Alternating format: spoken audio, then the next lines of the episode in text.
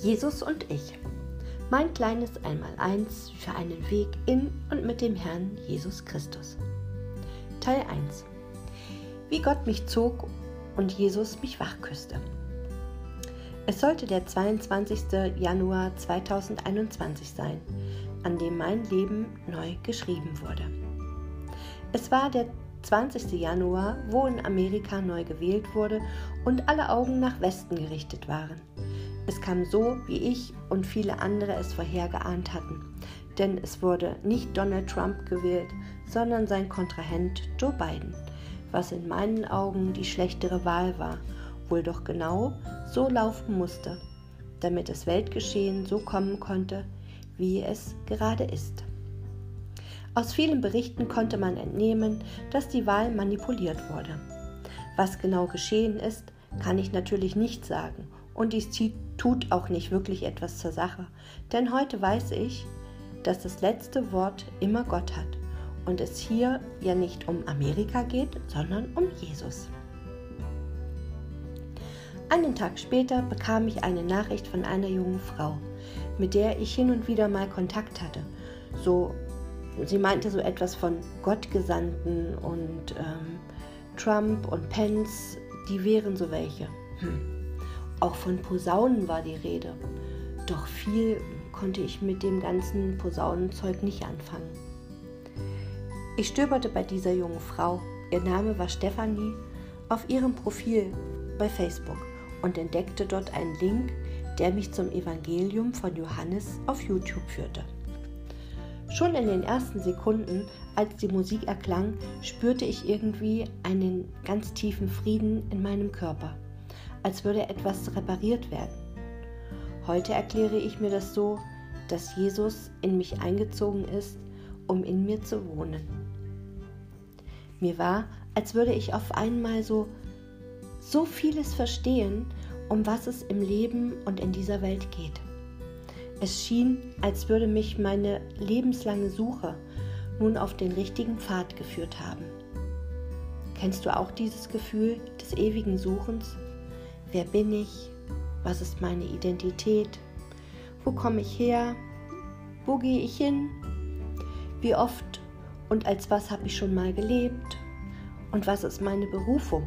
Ja, und so weiter und so fort. Ich wollte immer mehr von diesem Herrn Jesus und seinem Weg und auch seinem Wesen wissen, suchte nach weiteren Informationen und wurde natürlich fündig. Ein paar Tage später habe ich dann das Gespräch mit Jesus gesucht und ihn gebeten, mir ein weiteres eindeutiges Zeichen zu geben, wenn er, also der Jesus aus der Bibel, der Sohn des Vaters, der für mich gekreuzigt wurde und am dritten Tag auferstanden ist, der echte Jesus ist und ich meinen Weg mit ihm weitergehen soll. Das Zeichen ließ nicht lange auf sich warten. Schon nach circa 15 Minuten prangte es ganz groß am Bildschirm. Siebte, vierte. Das war das Erscheinungsdatum eines Buches, was ich mir gerade anschaute. Du wirst dich jetzt sicherlich fragen, wieso denn diese paar Zahlen ein eindeutiges Zeichen sind, oder? Das ist so. Du erinnerst dich doch, wo ich vom Johannesevangelium berichtet habe, dass dort eine Art Reparaturstrom durch meinen Körper zog. Dieses wurde nämlich auch an einem 7.4. hochgeladen und ich bin an einem 7.4. geboren. Und als ehemalige Zahlentante war das natürlich mein Zeichen. Zahlen haben für mich schon immer eine wichtige Rolle gespielt. Als Kind konnte ich mir so ziemlich alle Telefonnummern merken und auch die letzten Jahre habe ich mich von Zahlen leiten lassen und sie für mich gedeutet. Meist hatten sie eine bestimmte, jedoch persönliche Bedeutung. Immer wieder diese Doppelzahlen als Uhrzeit, Datum und Akkustand auf dem Handybildschirm. Du kennst das? So diese Screenshots nach dem, einer nach dem nächsten mit lauter Zahlen wie zum Beispiel 22.44 Uhr und 33% Akku und das am 20. Juli 2020. Mein Handy war voll von diesen Bildern. Und deshalb waren diese Zahlen mein eindeutiges Zeichen und ich verstand, dass Jesus mit mir auf diese Art und Weise kommunizierte. wusste er doch ganz genau, dass ich diese Zahlen mochte. In den Tagen bis zum 30.01.2021, wo ich mir meine erste Bibel bestellte, hatte ich noch weiteren Kontakt und Austausch mit Stefanie, die der Aufforderung des Heiligen Geistes nachkam und mich anschrieb. Sie ist quasi meine Erweckungsschwester im Herrn und ich bin ihr überaus dankbar, dass sie gehorsam war und mir von diesen Posaunen und von Jesus Christus erzählte. Am 2. Februar bekam ich dann meine heiß ersehnte Bibel. Sie war grün, also nicht politisch gemeint, sondern ihr Einband ist grün. Ich liebe nämlich grün. Da hielt ich nun dieses Buch mit 66 Büchern in meiner Hand. Eine Bibel, die ich 48 Jahre ablehnte, weil ich sie immer mit der Kirche verbunden habe. Und eins war so sicher wie das Amen in besagter Kirche, dass ich damit nichts zu tun haben wollte. Auch schwebte dieser Gedanke in meinem Kopf, dass sie ja eh verfälscht und manipuliert ist. So so ziemlich alle Schulbücher und Fernsehbeiträge mit Lügen gespickt wurden. Heute weiß ich, dass dies so nicht hätte geschehen können, da Gott dieses niemals zugelassen hätte und Satan dies auch wusste. Er wollte nur alles dran setzen, dass die Menschen glauben würden, ähm, dass sie manipuliert ist, was er ja auch gut umgesetzt hat. Doch glaubt mir, es ist nur noch von kurzer Dauer, wo Menschen die Manipulationsgeschichte glauben. Meine ersten Leseversuche waren ziemlich holprig. Ich musste den Text nach dem dritten oder vierten Satz noch einmal lesen, weil ich zwar die Worte verstand, doch nicht den Zusammenhang. Ich fühlte mich, als würde ich eine Fremdsprache lesen, aber nicht verstehen können. Es kam einfach nicht in meinem inneren Denkapparat an. Die nächsten Tage versuchte ich mich weiter im Fremdsprachenlesen und merkte, wie die Sprache immer mehr zu meiner wurde. In einem YouTube-Video hatte ich gehört, dass man den Heiligen Geist vor dem Lesen der Bibel einladen solle, damit man diese besser versteht. Okay, also eine Einladung an den Heiligen Geist schicken? Hm, nur wie? Na, bestimmt nicht mit der Post, oder? Also habe ich es einfach laut ausgesprochen. In meiner kindlichen Art sagte ich, Hallo, Heiliger Geist, bitte lies mit mir zusammen die Bibel, damit ich sie besser verstehe. Und was soll ich sagen? Es ging immer einfacher und ich verstand immer mehr von diesen Versen. Mir war, als würde dieses Buch der Bücher, also die Heilige Schrift, mit mir reden. Es fühlte sich immer vertrauter an. Allerdings hatte ich jetzt echt ein Problem, was und wo ich zuerst lesen sollte. Irgendwie schien alles interessant und wichtig zu sein. Und so habe ich von vorne angefangen zu lesen und erfuhr im ersten Mose, wie Gott in sechs Tagen die Erde, die Meere mit all der Fülle, die Himmel mit all seinen Lichtern, die Tiere und schlussendlich natürlich die Menschen, nämlich Mann und Frau, nach seinem Ebenbild erschaffen hatte und sie segnete, damit sie fruchtbar wurden. Am Morgen des 9. Februars, also 17 Tage nach meinem Erweckungskuss durch Jesus, habe ich eine Stimme in mir vernommen, die mir sagte, dass meine bisherige Art des Coachings mit dem jetzigen Wissen über Jesus Christus nicht übereinstimmen und ich mich von all diesen Konzepten trennen muss, denn es kam in nicht einem Konzept der Heiland und der Jesus Christus vor.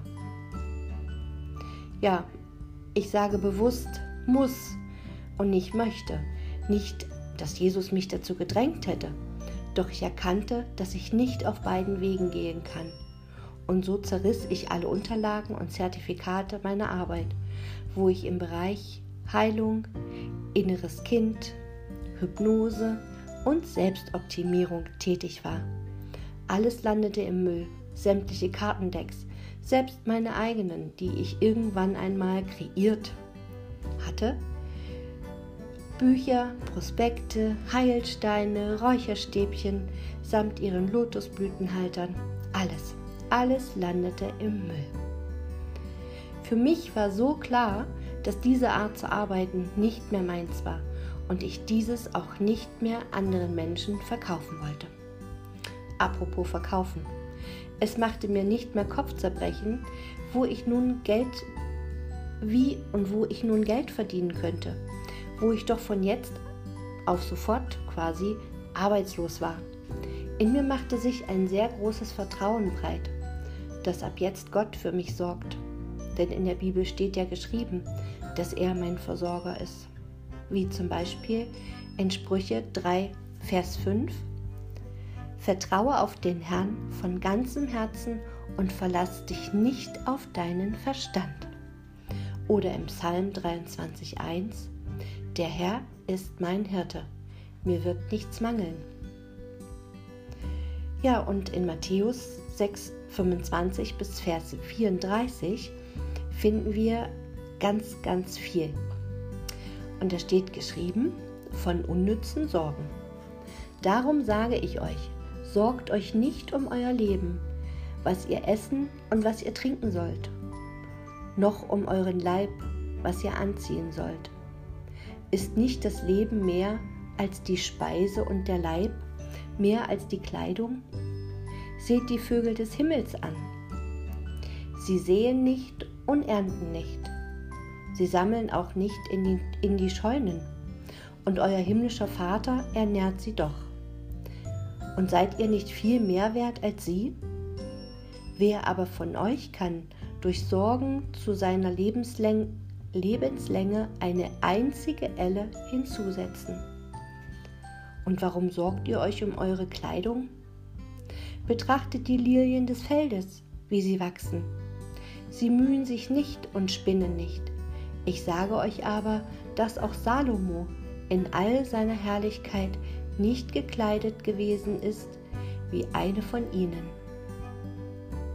Wenn nun Gott das Gras des Feldes, das heute steht und morgen in den Ofen geworfen wird, so kleidet, wird er das nicht vielmehr euch, euch auch tun, ihr Kleingläubigen?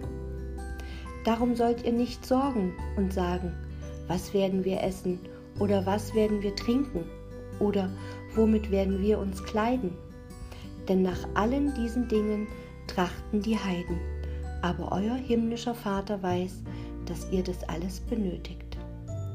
Trachtet vielmehr zuerst nach dem Reich Gottes und nach seiner Gerechtigkeit. So wird euch dies alles hinzugefügt werden. Darum sollt ihr euch nicht sorgen um den morgigen Tag, denn der morgige Tag wird für sie das wird für das Seine sorgen. Jedem Tag genügt seine eigene Plage. Und als ich an diesem Abend im Bett lag, fragte ich Jesus, ob ich weiterhin meine Bilder anbieten dürfe. Und ich bat ihn um ein ganz, ganz sicheres Zeichen, was ich auch verstehe denn ich wollte nicht aus meinem menschlichen Geist heraus darüber entscheiden. Und am nächsten Morgen hatte ich zwei Malaufträge für ein Seelenhaus im Messenger. Halleluja, das war ein Zeichen, was sogar ich verstand. Und so malte ich diese zwei Kundenaufträge. Hier ist der erste Teil zu Ende.